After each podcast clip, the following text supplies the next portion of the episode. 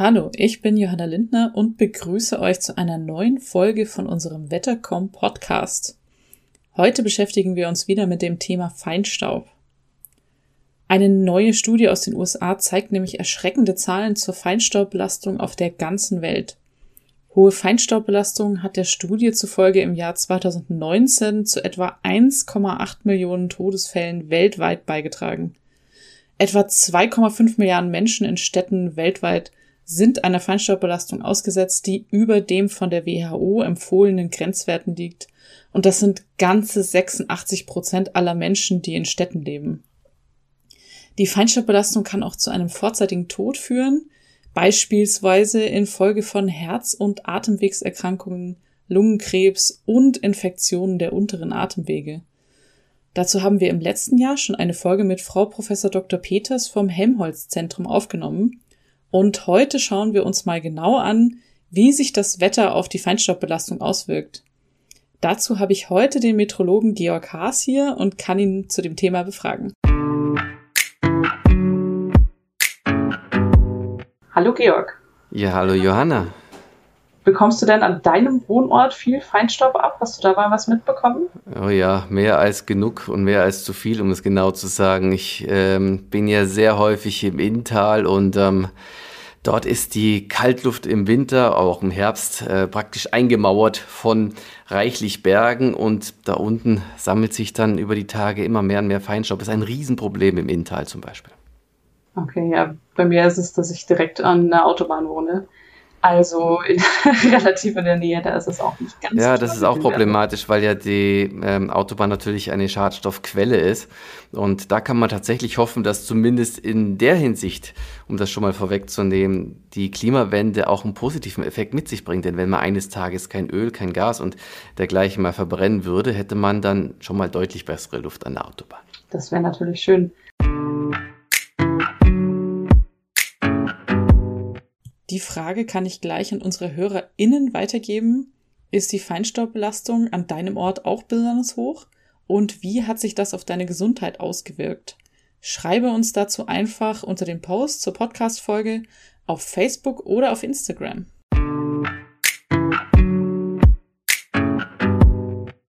Dann Georg, nochmal zu den Grundlagen, wenn ich jetzt gar nicht mehr so genau weiß, was ist Feinstaub eigentlich und wo kommt es eigentlich her? Ja, der Feinstaub, der Name sagt schon, ist sehr feiner Staub. Also es ist jetzt nicht zu vergleichen mit dem Zustand, wenn man jetzt mal vier Monate zu Hause nicht Staub gesaugt hat und riesige Staubflocken sich dann unterm Bett ansammeln.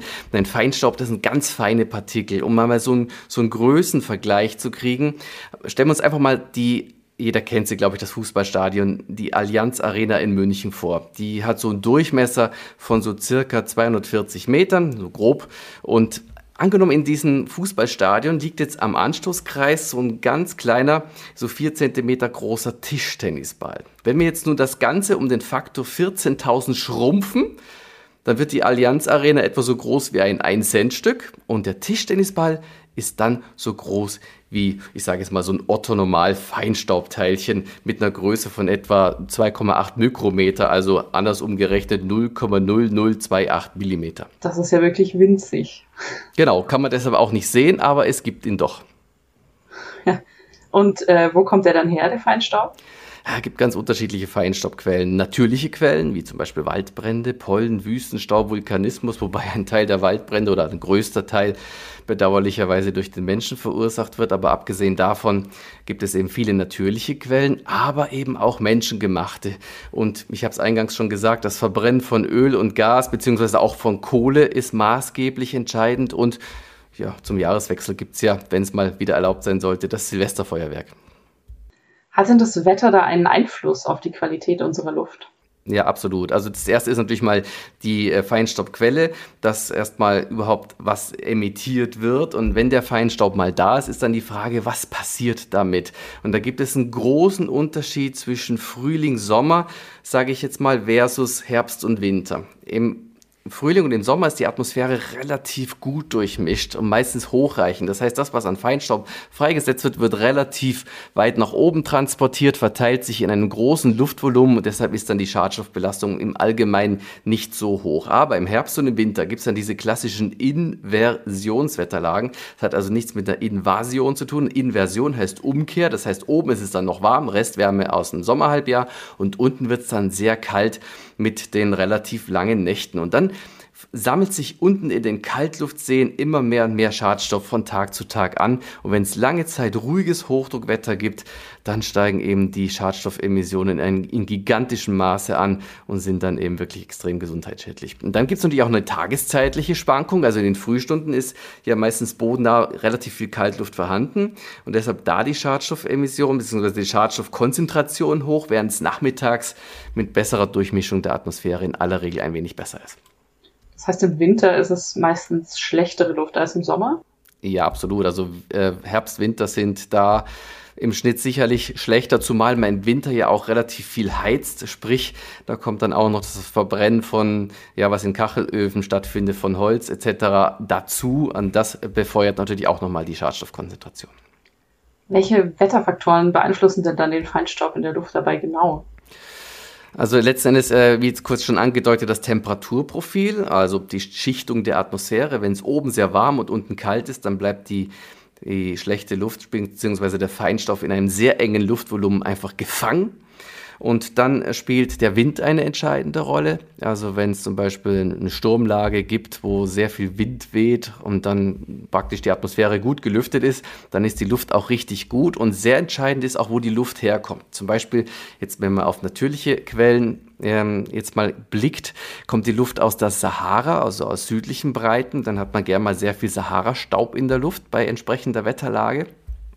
Dann ist es auch gerne mal so ein bisschen dunstig und im Umkehrschluss bei Polarluft, das ist übrigens meine Lieblingsluftmasse, genau auch deshalb, ist die Luft absolut sauber und klar. Jeder kennt das, wenn man ja gefühlt unendlich weit gucken kann und das geht eigentlich nur bei polarer, klarer Luft oder in Hochdruckgebieten im Winter, wenn nämlich unten die Schadstoffe gefangen sind, dann ist es oben auf den Bergen einfach auch nur herrlich klar. Das heißt, ähm, die Wetterlagen im Winter sind besonders ungünstig. Für ja, absolut, ja. genau. Wenn vor allem Hochdruckgebiete in tiefen Lagen dafür sorgen, dass die Kaltluft gefangen ist in diesen Inversionsschichten. Was macht denn ein Hochdruckgebiet im Sommer dann anders? Also ist er dann ähnlich oder ist das eine ganz andere Lage? Die sommerlichen Hochdruckgebiete, die haben die Eigenschaft, dass wenn die Sonne relativ hohen Sonnenstand hat, sehr viel Energie am Boden direkt in Wärme umgesetzt wird. Also die Sonne heizt die bodennahe Luftschicht, also den Erdboden auf und diese warme Luft, die dann bodennah entsteht, steigt auf, weil sie leichter ist als kalte. Und deshalb ist im Sommer die Atmosphäre besonders nachmittags richtig gut durchmischt und dann bilden sich in so einer durchmischten Atmosphäre gern auch Quellwolken. Man sieht das übrigens den Quellwolken auch an, ob die Atmosphäre gut durchmischt ist. Jeder kennt das irgendwie, dass es so manche Tage gibt, das sind diese Haufenwolken, haben alle die gleiche Untergrenze. Und das ist ein Anzeichen, dass die Atmosphäre perfekt durchmischt ist. Und solche Quellwolken gibt es im Herbst und im Winter eigentlich selten bis fast nie. Und das deutet darauf hin, dass da ganz andere Verhältnisse stattfinden. Das heißt, wenn ich solche Wolken sehe, dann weiß ich, die Luft äh, müsste eigentlich ganz gut sein gerade. Ja, genau, die müsste gut durchmischt sein. okay. Äh, welche Wetterlagen sind denn, hast du jetzt ja gerade eben das schon angedeutet, aber was gibt es da noch für Wetterlagen, die besonders gut sind für frische Luft ohne viel Feinstaub? Also die Polarluft, meine Lieblingsluft ist das äh, Nonplusultra an und für sich und dann Westlagen, also wenn ordentlich Westwind legt, weht, wo der Atlantische Ozean, wo die Luft vom Atlantischen Ozean zu uns heranströmt, das ist absolut förderlich, dass die Luft eben sauber ist. Und was Kontraproduktives ist, wenn lange Zeit die Luftmasse steht. Übrigens, Feinstaub wird ja auch sehr viel von Pollen generiert. Das heißt, im Sommer ist es nicht nur durch Sahara-Staub, sondern auch gern mal durch die Pollen so ein bisschen dunstig. Das äh, kann sehr schnell gehen in wenigen Tagen, dass die Luft am Kontinent dunstig wird. Und wenn eben die Luft vom Atlantischen Ozean schwungvoll kommt, beziehungsweise idealerweise aus den polaren Regionen, dann hat man meistens die klare Luft, die ähm, ich ja sehr gern habe. ja, die gute, klare Winterluft. Die ist auch sehr angenehm. Ähm, jetzt im Winter fällt eher Schnee, im Sommer gibt's dann Regen. Kann beides gleich die Feinstaubbelastung verringern oder gibt's da einen Unterschied zwischen Regen und Schnee? Also ähm, ich erinnere mich ganz dunkel an das, was ich an der Universität Innsbruck gelernt habe. Und das ist, äh, dass das Auswaschen von Feinstaub durch Regen relativ ineffizient ist und von Schnee, also Schnee in dem Bezug, auch noch ineffizienter. Ähm, was ein bisschen effizienter ist, um Feinstaub auszuwaschen, das ist tatsächlich das Kondensieren des Wasserdampfes. Denn die Feinstaubpartikel sind letzten Endes die Keimzelle überhaupt für die Wolkenbildung und für den Niederschlag. Also die Wasser, also das kondensierende Wasser, der Wasserdampf lagert sich nämlich an diesen Feinstaubpartikeln an und das wächst dann zu Wolkentropfen bzw. Eiskristallen in der Wolke. Das heißt, diese Feinstaubpartikel werden eigentlich über die Kondensation dann ausgewaschen, wenn es dann nach dem Kondensieren des Wasserdampfes zu Niederschlag kommt. Das ist am effizientesten. Das heißt, Regen macht gar nicht so viel aus gar nicht so viel aus. Also effizienter beim Auswaschen ist tatsächlich die Kondensation und dann fällt der Niederschlag runter. Übrigens, wie wichtig Feinstaub überhaupt ist, dass sich Wolken bilden, das habe ich mal sehr eindrucksvoll im kandabrischen Gebirge.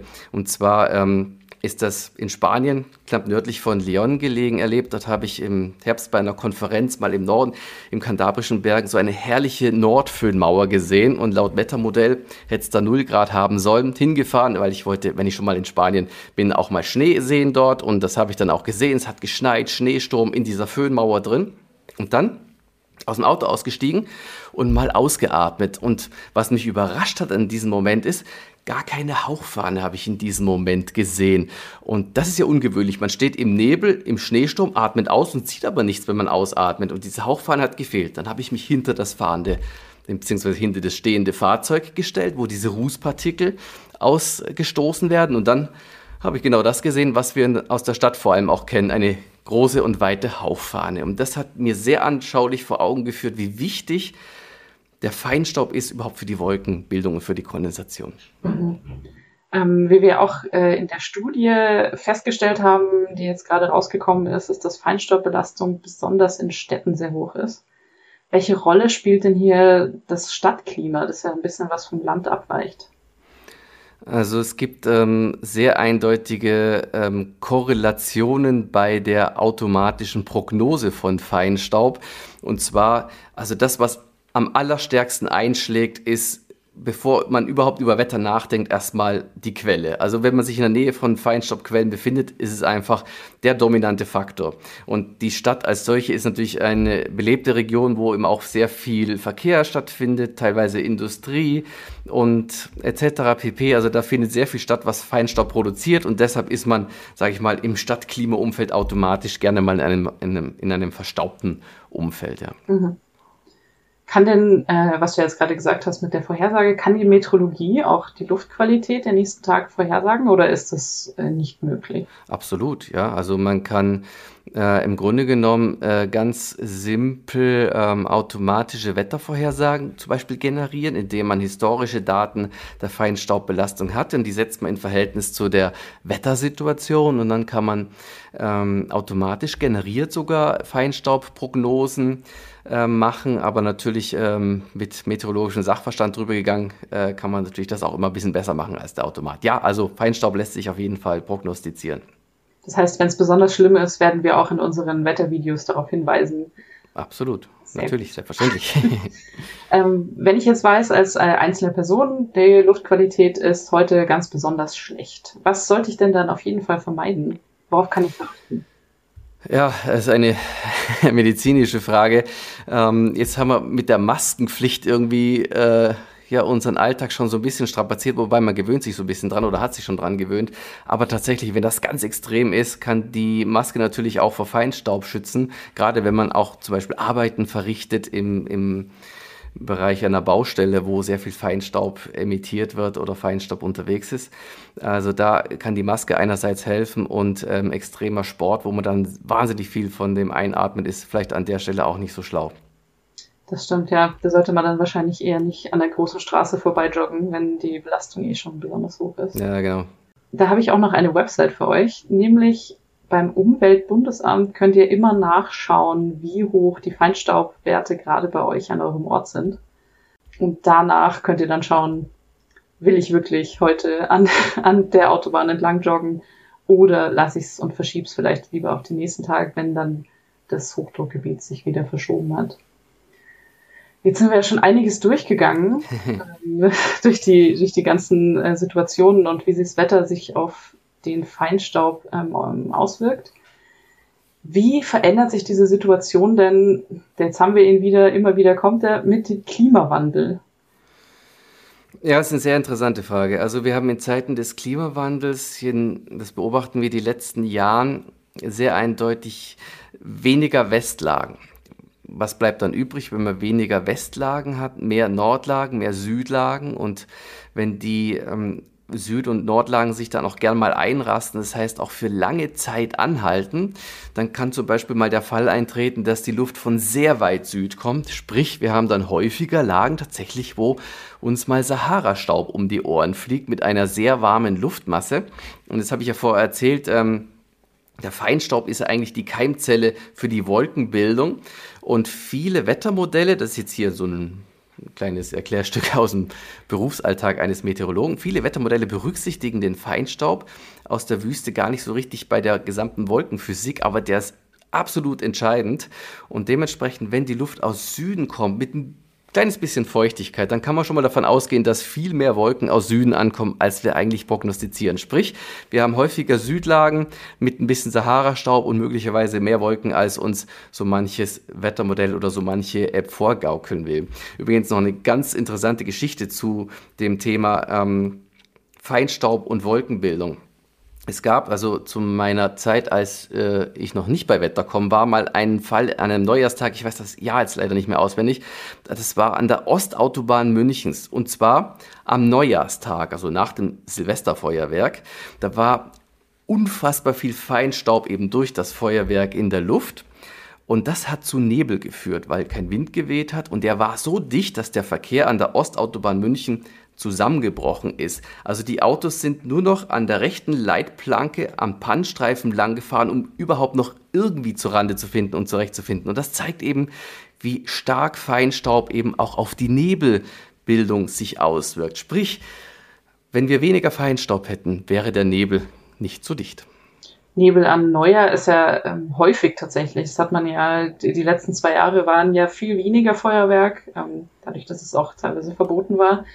Allerdings davor hat man immer gesehen, die Nacht war einigermaßen klar, dann kam das riesige Feuerwerk und dann hat man nichts mehr gesehen. Genau, also äh, das ist ja tatsächlich der Feinstaub, der ist nicht nur exorbitant hoch in der Konzentration in, in, in der Silvesternacht oder in der Zeit rundherum, sondern da, ich sag mal, Feinstaub ist Doping für die Wolke und Nebel ist ja eine Wolke auf der Erde.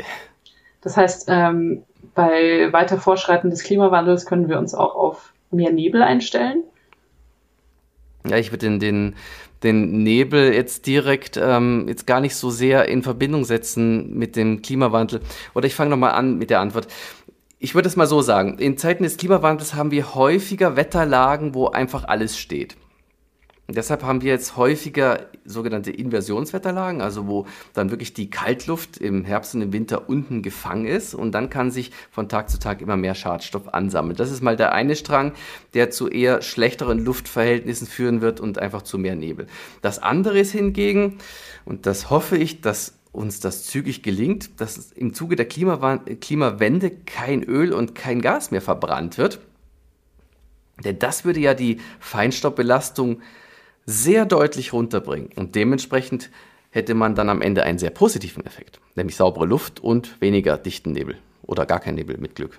Das heißt, äh, wir können jetzt auch schon ein bisschen was dafür tun, indem wir einfach weniger Auto fahren, mit dem Fahrrad zur Arbeit fahren, solange es die Witterung zulässt natürlich.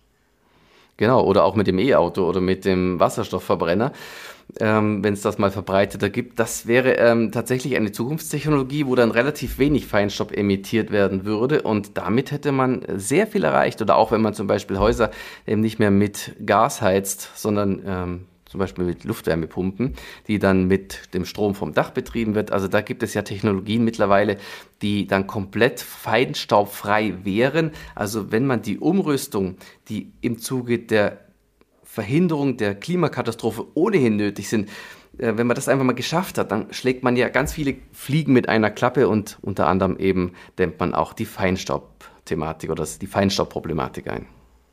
Das ist doch eigentlich ein schönes Schlusswort, dass wir alle was dafür beitragen können, dass die Luftqualität bei uns in der Stadt und auch am Land besser wird, dass die, das Wetter auf jeden Fall was damit zu tun hat, wie die Luft bei uns ist und dass der Klimawandel auch wieder, so wie so oft, wieder Einfluss darauf hat. Dann vielen Dank für deine Zeit, Georg. Ja, sehr gerne. Für das gute Gespräch. Bis zum nächsten Mal bei uns beim Wetter.com Podcast und dann haben wir wieder spannende Themen für euch zum Wetter und zum Klima.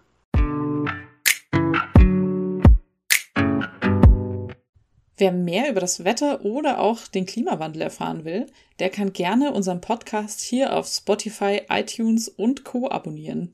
Darüber würden wir uns sehr freuen.